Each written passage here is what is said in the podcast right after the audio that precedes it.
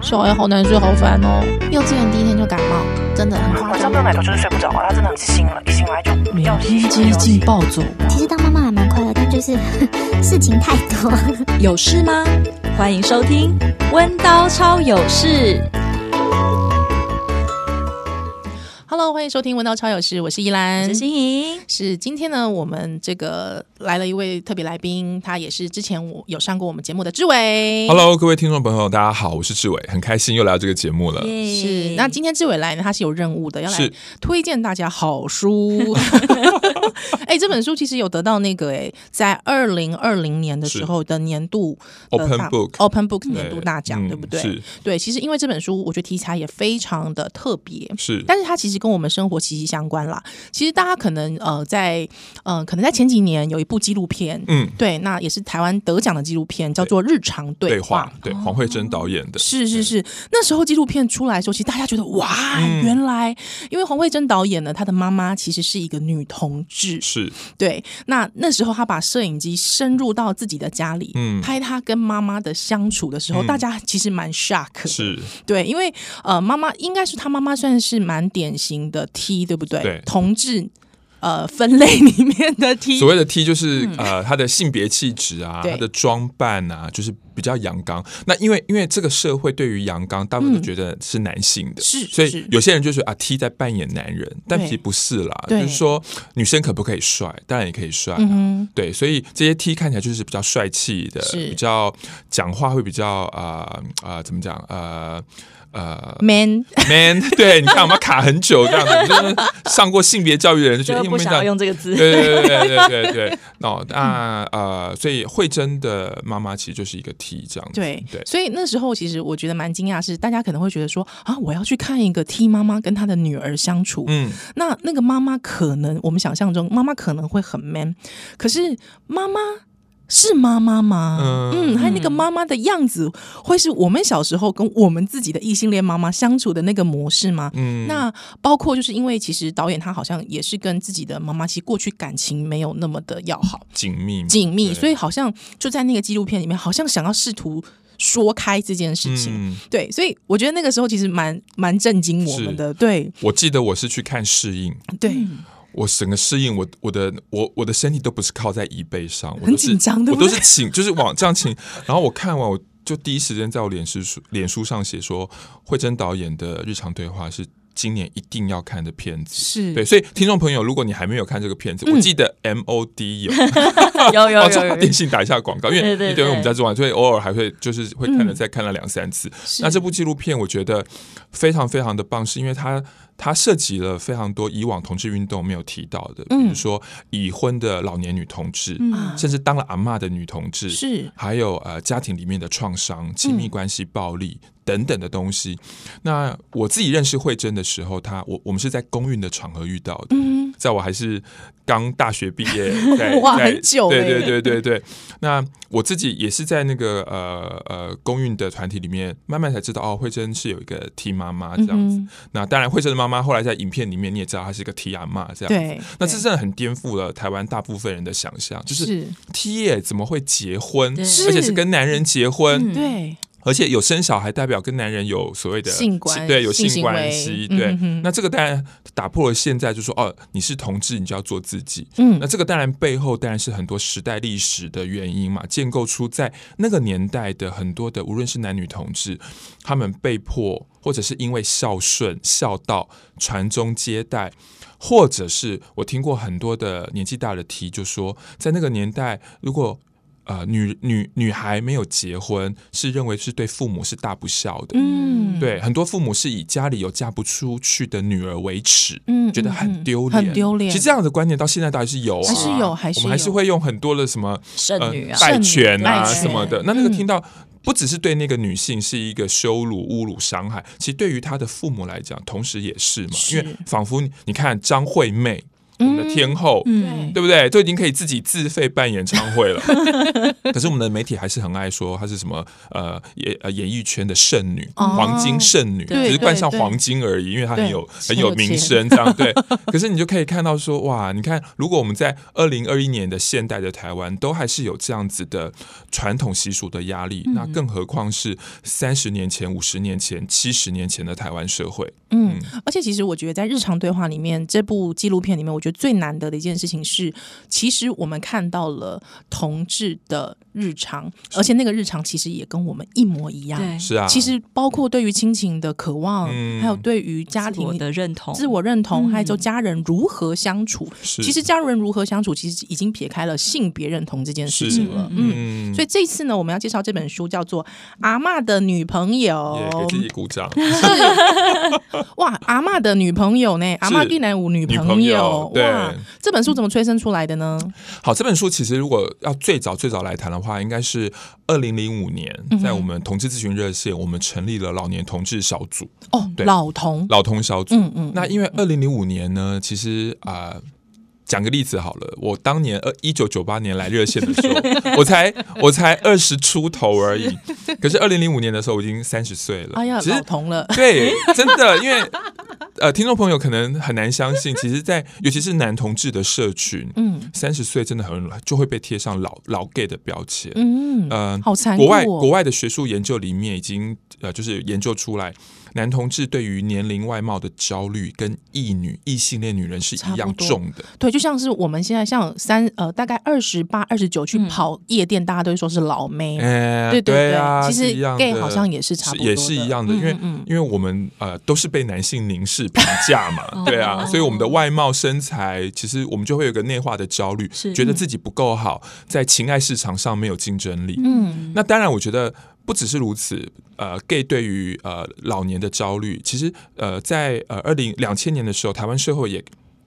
开始有很多的学术研究说，我们已经进入高龄化社会了。嗯所以开始去讨论长照啊等等。那我们自己作为呃台湾一个比较资深的一个同志团体，我们非常多的义工，李监事也三十，从当像我是从二十变成嗯三30十，那当然就有很多人是从四十变成五50十，五嗯十要变成六十、所以我们也在想说，那同志运动跟台湾的老年政策、长照政策到底有什么关系？哼，嗯所以，我们那时候就会想到一件事情是：那我们要不要成立一个老年同志小组，开始来关心老年同志的议题？是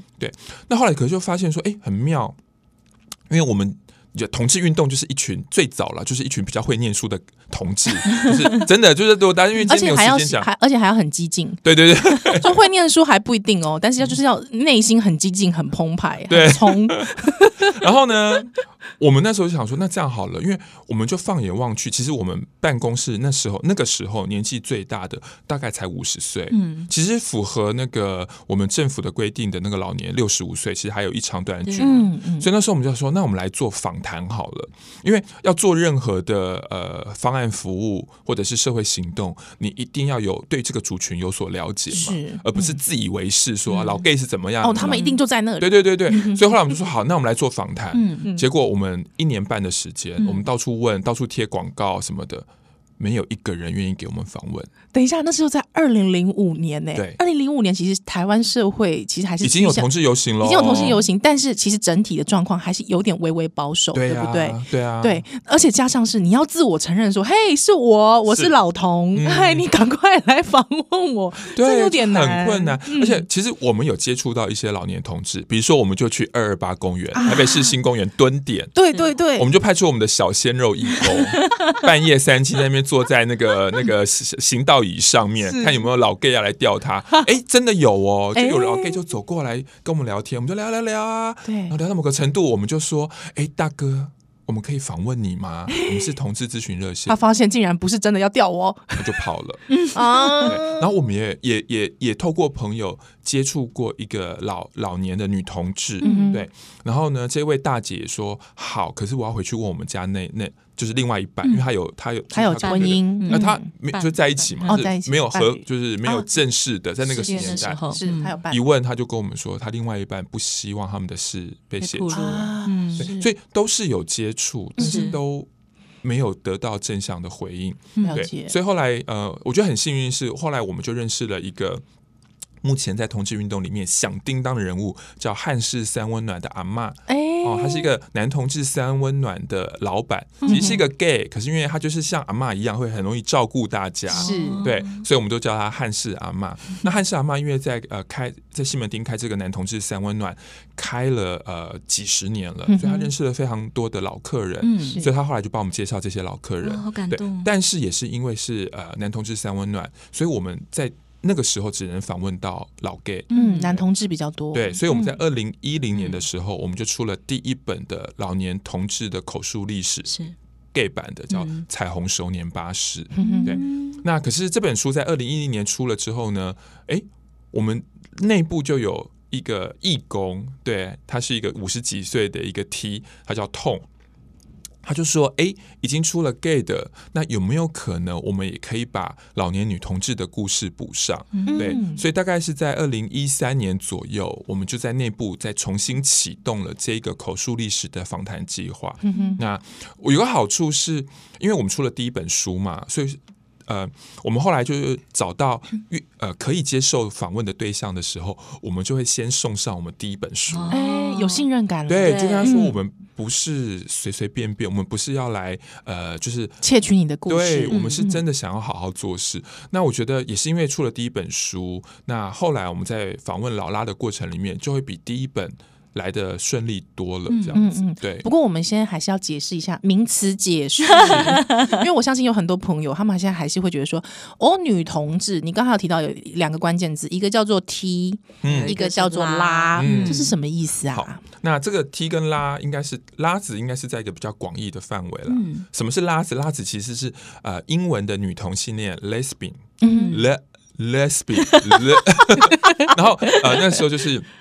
有一个很有名的作家叫邱妙金，是对，那邱妙金开始就是在用拉子，嗯就是来把它称呼转换成中文的方对式，嗯对对对对对，那后来就是变成华人世界里面，香港啦、中国啦，或者是新加坡、台湾，嗯大家都习惯用拉子来称呼自己是一个女同志。就是一个女同志的范畴，对对对对了对，就是女生嗯爱女嗯生，我们就叫拉子。嗯那拉子下面呢，当然拉子有很多种，对对不对？那因为人各式各样，那嗯女同志也有各式各样。那简单的分类就会用我们刚刚呃节目开头说的，你的性别的气质，你嗯是一个比较阳刚还是比较阴柔？简单的讲，就是你是一个比较 man 的还是比较温柔的女同志。嗯是嗯对，那如果你觉得你的个性气质是比较阳刚的或比较 man 的，我们就叫 T。嗯哼，那这个 T 呢，其实是一个英文单单字 tomboy。哦 tomboy 就是在英呃在英文的这个解释里面，就是一个比较男孩子气的女生。那后来在呃呃欧美的文化里面，就把它有一点跟女同志比较阳刚的女同志做连接。嗯哼，那反之呢？那比较呃阴柔的，比较就是比较符合社会大众，比较像女生的那一种嗯嗯女同志，就称之为婆。婆，哦，嗯嗯，可是这个东西又有一点点、呃、嗯小小的父权，是因为呢，婆怎么来的嗯呢？老婆的婆吗就是 T 的老婆。哦，嗯，所以因为应该是这样讲，其实大家可以想象一下哦，在高扎喜尊啊，嗯对，你走在路上，T 比较容易被看见，还是婆比较容易被看见？嗯 T 应该是 T，、嗯所以通常你会先看见 T，你再看到她旁边有一个一般的女女生你才会觉得她是女同同志。志是，对，所以我我觉得这个当然有有它历史对背景，是在那个保守的年代，大家是不太容易看到婆的。嗯哼那台湾的同志运动里面呢，婆朋友他们也花了非常大的力气，请大家正视他们的主 体性，对吧就说我不是我不是因为 T 而存在的，我就是我自己这样子。嗯，对，那有一个刻板印象是想问一下，嗯有人都说其实婆是双性恋，不就是是有一些欸人会说那个婆好像之后都会跟男生跑，哦。嗯可是，如果各位听众朋友，如果你们有看我们的书的话，其实，在我们的呃受访者里面。这样的说法，其实我觉得是呃，我们的很多的长辈会讲到的。嗯可是大家还是要回到历史的脉络，嗯就是呃，不孝有三，无后为大，或者是呃，我们讲的什么女大什么不中留，流来流去啊流是成很仇。丑，嗯所以在呃，你要想在不要说十年前。你想三十年前、五十年前，这个社会压力应该是更加倍的。嗯所以在那个年代，很多的呃婆，对他们当然可能是爱女，他们当然是爱女人的，嗯哼，可是如果加上父母的压力，逼你一定要结婚生子，对，那你也可以想象，因为婆看起来，她如果跟男性互动的话，真的是比较容易嘛。嗯对，比如说父母要安排相亲，嗯对，这个婆安排去相亲，男方应该也是呃也可以接受， 可以可是如果我安排一个 T，对，你觉得男方那个男方就是我干嘛要跟一个就是看起来比我 man 的人，对你知道吗对对对，所以所以我觉得在这个状况，呃，外在有社会的这种压力、嗯歧视，内在又有所谓的家庭父母希望你能够结婚，所以在这样子结构的流动之下、推力之下，婆当然变成在某在以前那个时期，她变成很容易跟男人结婚。嗯， 对，所以我们在受访的很多的 T 的大姐的这个口述的故事里面，他们都有提到他们的婆后来去跟男嗯男人人结结婚。婚可是蛮妙的哦，我们的很多的老 T 的故事都会说，他可能交往到某个跟他的婆交往到某个时期，他会主动跟他的婆说：“嗯你去找男人结婚吧。嗯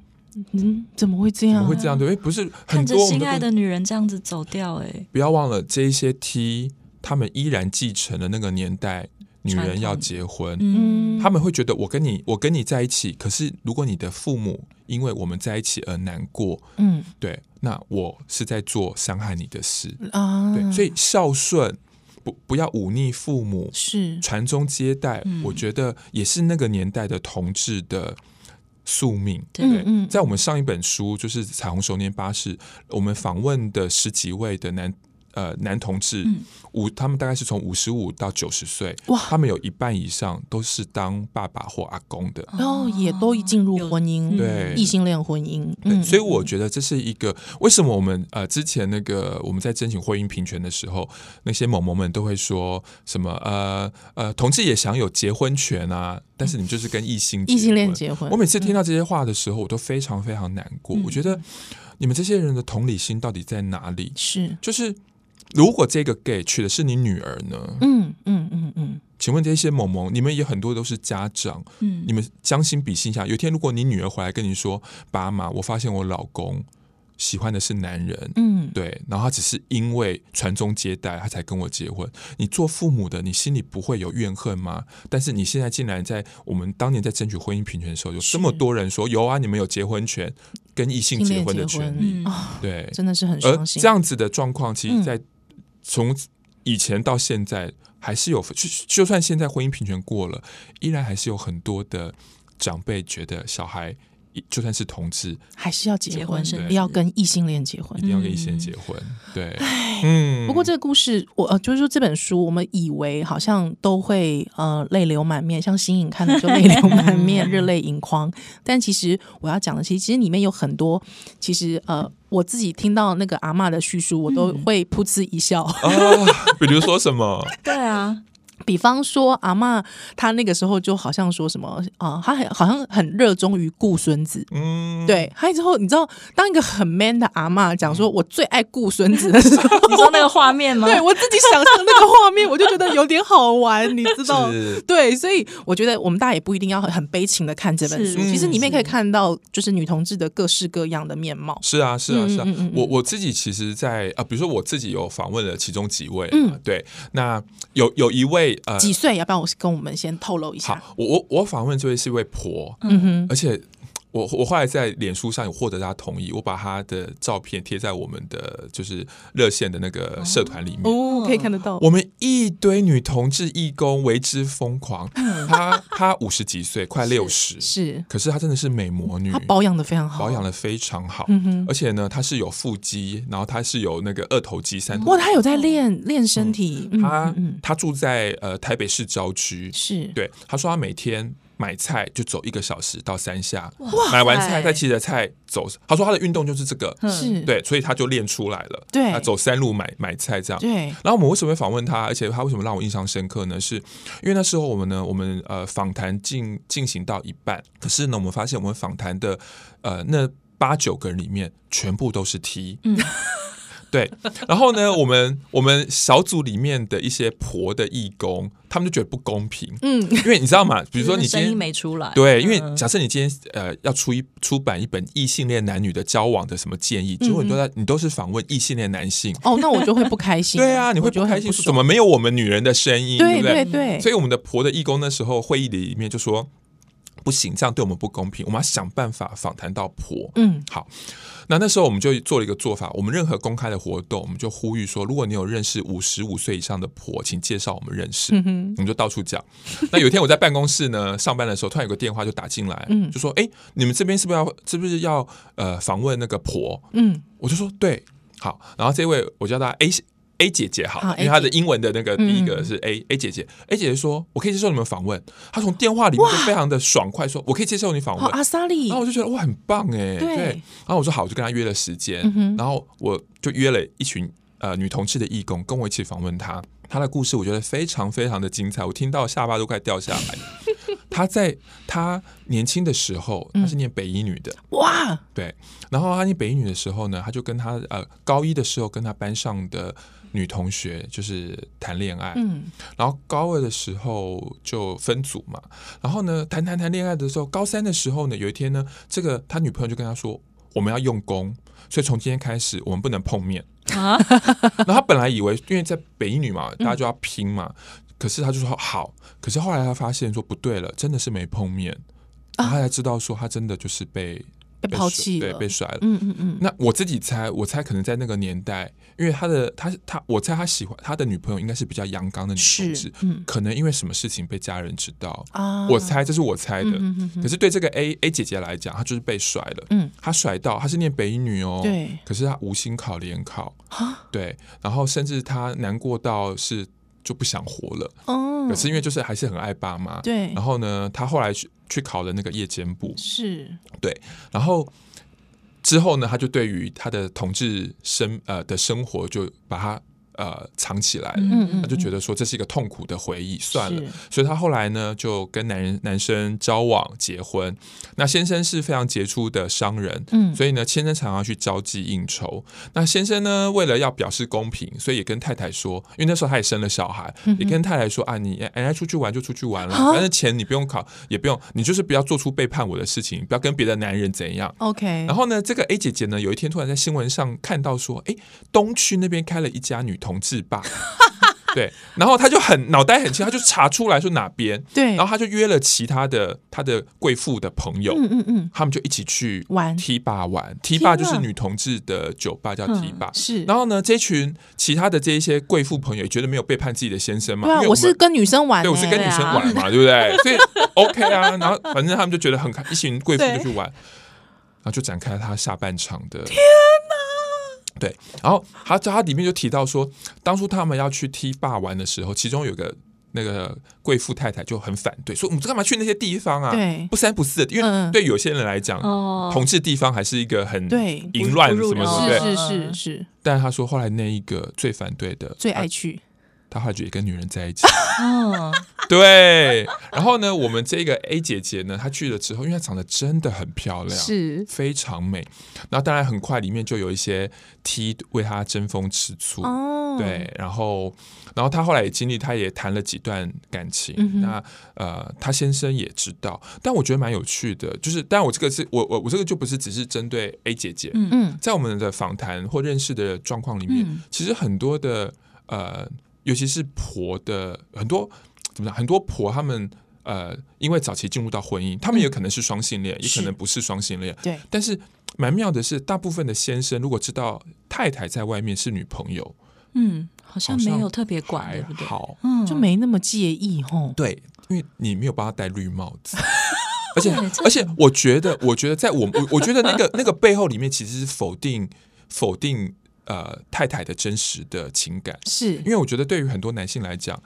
这个就是女女女生之间的好闺感情蜜闺蜜，就像是女孩子呃以前会手牵手上厕所一样嗯，那没有什么。所以对现在嗯来讲，这就是比好朋友好一点，嗯并没有影响，而且也不会生小孩，影哦响对到我男人的性自雄尊。风，对对对，对，可是那 A 姐姐就在这个这个状况之下，她 是哎，有了空间了，嗯嗯，对，然后然后甚至有发生好几次 T 为了他打架 的，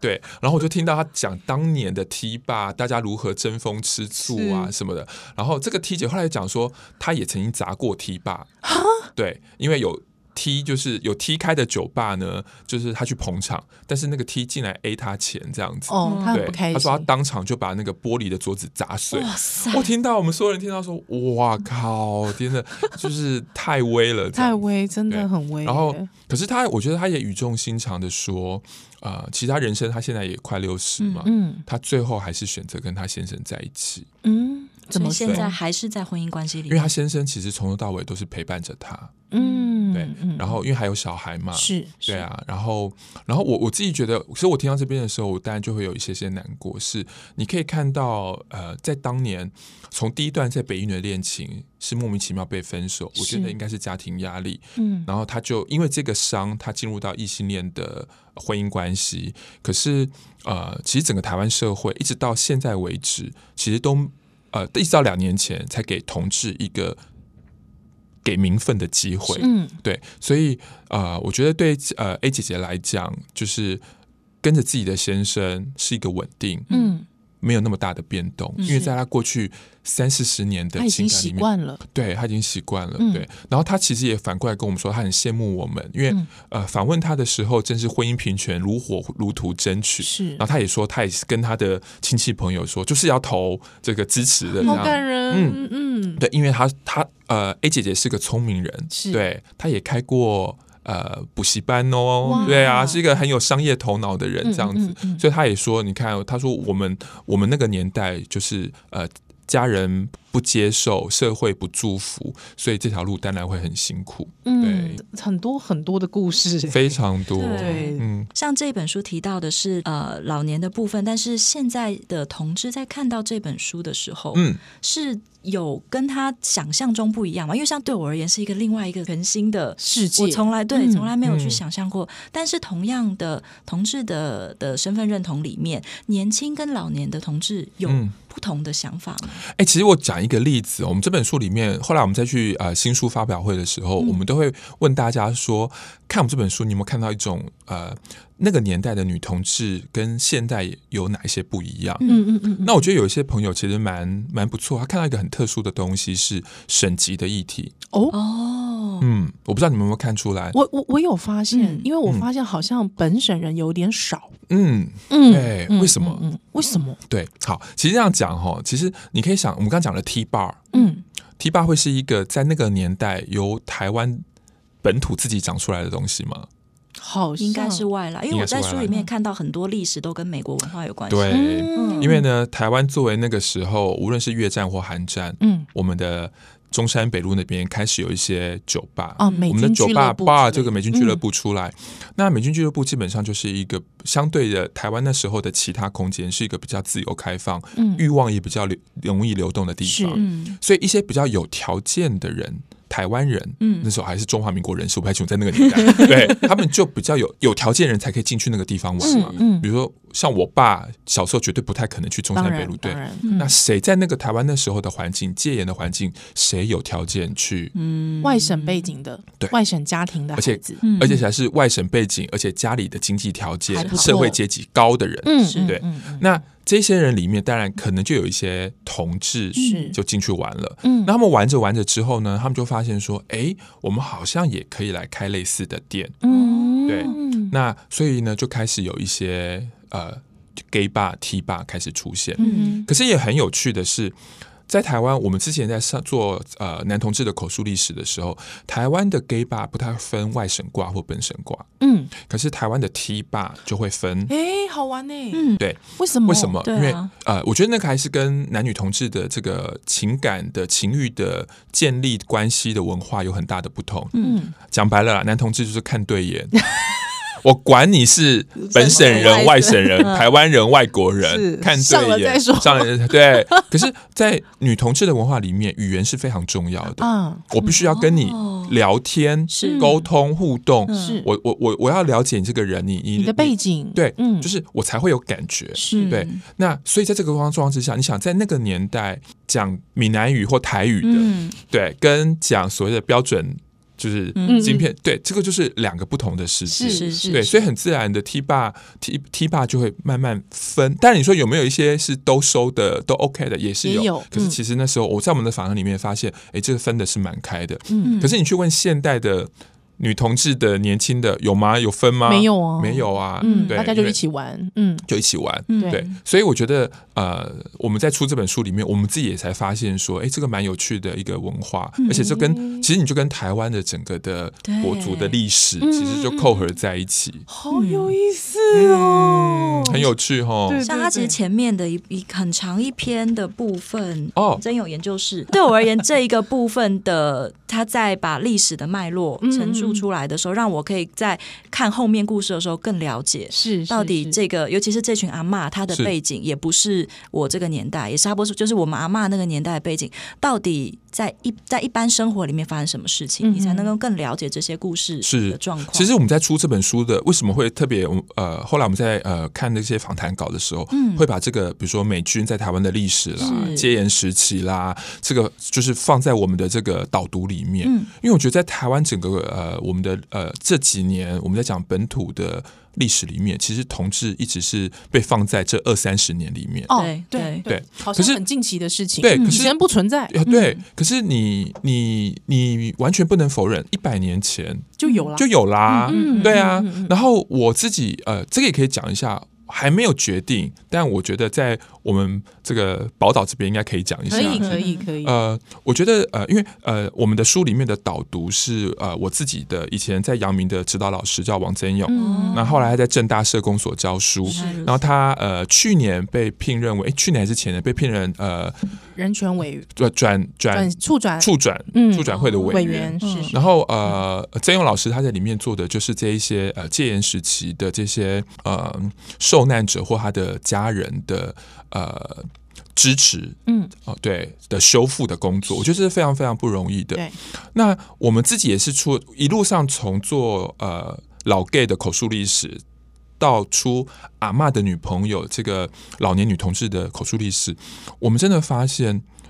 台湾在做转型正义的这一个脉络里面，应该要有性别的观点。嗯这个性别的观点不是只有女，因为现在有就是女性、是女性受害者，或是所谓的男性受害者，他的呃太太啊、嗯家人嗯等等。可是那同志呢？嗯同志在戒严时期所受的伤害，是应该要被谈出来。嗯比如说，在戒严时期，警察对于同志的恶意临检，嗯警察对于性别比较多元的，就不符合传统男女二分的，甚至是跨性别者的羞辱、伤害，嗯甚至是强迫出轨、对恶意临检等等这些事情，我觉得应该是我们同志团体的下一步，嗯因为呃，在国外已经有很多的国家的元首，呃，代表政府跟老年同志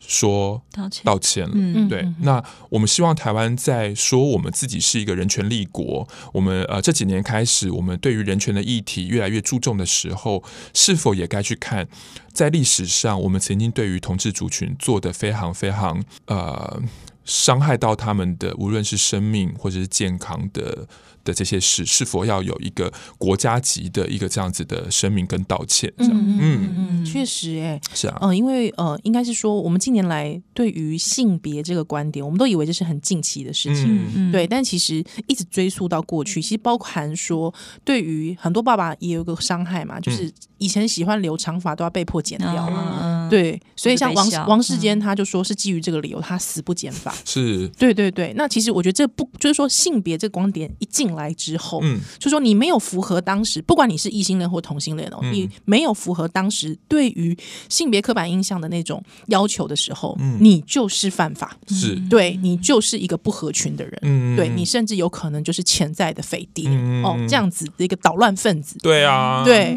所以其我实对不管对谁，其实都是非常呃一个枷锁。嗯，我我觉得那个枷锁真的在呃这群老老年同志上留下了非常非常深的伤害。嗯嗯比如说他们，比如说好了，我举例，他们对于公部门是非常的不信任的。嗯，那他们很多现在可能要进入到呃长照体系对，哦，可是你知道吗？就是公务员，我们现在讲公务员是哎，诶我们人民是老大，对公务员，对，可是他们的公务员长官对他们来讲是长官，嗯可能就是当年检查他、羞辱他的人。嗯那他们怎么会相信这些人会好好的照顾他？是所以很多的老年同志，他们就会担心，他们老的时候，他们还能够做天哪这自是个己。延续的议题耶，是啊，嗯嗯这是一个很严肃的议题啊。嗯而且是个信任问对题，跟，政然府后之间，嗯呃，当年他们因为整个国家对于同志的羞辱伤害也内化到他们心里，所以很多的老年同志他们在他们一直没有办法好好的肯定自己的性别身份，是对，当然他们内心感觉自己爱爱同性，可是同时成长过程里面那种对于同志身份的那一种羞辱也是一直存在的，所以他们内在其实就一直会有一种很矛盾的情节。到底，就比如说。我们有一位老年男同志，他到现在哦，已经快七十岁了，他还在一直问我说，他是不是变态？啊，啊，好你听到一心个疼哦快七十岁的老为什老么要老这样啊嗯大哥一直每次打电话来就说：“志伟，你是学这个的，对啊你，你你也说你是同志，嗯那你觉得我们同志是不是变态？那你你无论怎么跟他讲说 WHO 怎么认为啊，嗯美国是精神医学会就就说不是了，对可，是他他你看他从小就是被嗯这样子贴标签，我们的媒体、我们的政府认为哦，比如说同性恋就是什么变态病态下的病态，嗯嗯嗯嗯，这个东西是他七十岁的他更无力去再去抵抗的，嗯对，嗯嗯所以那这个会影响他的心理健康，是这个也会影响他很多很多人际关系的社交的正常互动等等。嗯所以我觉得这种在当年这种戒严时期，我觉得所造成的伤害，我觉得如果我们同志咨询热线有能力的话，我们真的很希望花一点时间去做一点田野的访谈，或许这可能是我们第三本书。嗯嗯嗯嗯。会很期待。是，不过因为我们的节目其实其实基本上其实围绕着家庭是跟亲子。其实我知道这本书有一个很特别的地方嗯是，就是这位发起的这个志工呢，嗯她本身是一个女 T，对不对？对，他是个 T，她是个对 T，嗯，但是她的妈妈也是个嗯 T，、也是个 T。对，哦，这个很特别，有点像呃，慧珍导演她自己是异性恋嘛，嗯对不对？可是哎，现在是两代都是 T，、嗯这两代怎么对话、怎么沟通？有你有你有观察到什么有意思的地方吗？其实呃，我觉得每个家都有呃每个家自己的特别的议题。嗯，那呃，我不知道听众朋友你自己跟你自己的爸妈是否很亲密？嗯，我讲老实的，我跟我爸妈不亲密，嗯哼，没有没有什么什么什么什么家暴，但是就是 你知道，其实就是每个家都有每个家的是议是题，对。是，而且那个议题，我觉得可能也不出自于性别认同，是是我觉得是可能就是家庭分。像比方说，呃，我爸爸早期那个年代，或是我妈妈那个年代，就会说斗赏斗赏时代。嗯，就是大家是很日本男性的，嗯不不苟言笑的，嗯很严肃的，是对，和男男性最好不要在家里爱讲话，之后不要在家里讲一些自己很心酸的事情，不要跟家人谈分享心太事，多嗯对，分享太多。嗯那那个时候当然这怎么关系会好得起来？是啊嗯是啊当然 当然就好不起来。嗯对，其实像呃，我们的因为呃，痛痛就是我们这本书的发起人，是对。然后他的妈妈是也是我们的第一篇故事，叫阿宝。嗯嗯对。那呃，痛从小就发现自己妈妈跟别人家妈妈不一样，嗯，他的妈妈呃就是不太在家里煮饭，都是是他的爸爸煮。对。然后我觉得家里的一个重大事件是爸爸后来因故身亡，嗯所以那时候痛还在念高中，那妈妈为了要扛起家计，就飞去日本，在日本痛有几个兄弟姐妹痛呃加他的话是四个，啊？四个兄弟对姐妹，所嗯以我因为如此，所以呃这个女儿跟自己的妈妈的情感，因为因为妈妈为了要谋生嘛，嗯嗯就是赚钱养家很重要，是对，所以他们就没有太多的从高中以后就没有太多的情感连接，嗯但是从小他就知道妈妈很帅，妈妈跟其他的妈妈不一样，其嗯他的妈妈都是穿着打扮非常的摇摇摇嗯逼摇嘞，。但妈妈就是帅气 是对那呃，过了很多年之后，母亲从日本回来，因为孩子都长大了，嗯都可以独立生活。那可是因为这时候关系已经是定型了，嗯然后他开始知道哦，妈妈是喜欢女人的。那虽然他也发现自己喜欢女人，可是因为之前的那一个距离，对，所以母女之间其实针对同志的议题，其实没有太大的对话。啊，对好可惜。嗯、好，那但是我觉得这也是我觉得痛在出这本书的时候，他的另外一个人生的收获。嗯，因为出了这本书之的过程里面，我们有义工去访访谈他妈妈，那痛也在身边。那你知道有些话，朋友问，比跟他自己自己问问不是一不样一样的。嗯你自己问就很难，比如说你怎么开口问说妈妈，你在跟爸爸交往之前，你有交女朋友吗？这个要一个女儿发问，嗯就有就有有点角怪色不一样，有点怪怪，对不对对？可是对可是如果有一个我们的老同小组的义工问，那就会比较自然一点。是那也因为如此，痛听到了非常多他以往没有听到的妈妈的生命故事。天哪，那我觉得最简单的理解是在那个年代，一个 T 要生存，真的就是不容易。嗯所以爸爸跟妈妈当时会结婚，也是因为爸爸就开口跟妈妈说：“呃，我喜欢你。嗯”妈妈说：“好啊，你敢娶我，我就嫁给你。嗯”就结婚了。嗯我觉得那个背后就是我刚刚讲的，在阿宝就是那个、那个年代，女人阿一宝定要阿嗯阿宝在受访的时候是几岁？啊、好像已经七十六十九七七快七十吧，七十。嗯对，嗯现在已嗯经七十几了，是对，她是我们受访者里面年纪最大，嗯嗯，所以你以可以回推，她是在五十年前，对对，五十年前那个非常非常一定要结婚的年代。是，对嗯然后呃，在访谈的过程里面呢，那个阿宝就妈妈也提到，当年她的心情是如何。嗯对我我自己觉得，在我们这本书里面有一个有另外一条线，其实就是阶级。是除了性别以外，我们刚刚讲的呃嗯省级省级以外，嗯另外还有一个是阶级。是对，那阿宝在那个年代家里就是一个比较贫困的，所以嗯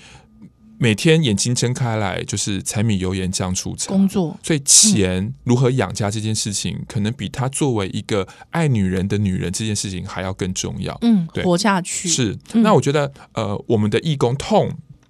自己也在投入同志运动的过程里面，开始接及到了老阶级的议题，嗯哼他也才知道说，哦，我不能只有从一个妈妈的角度、女人的角度看我的母亲，嗯哼我的母亲还是一个必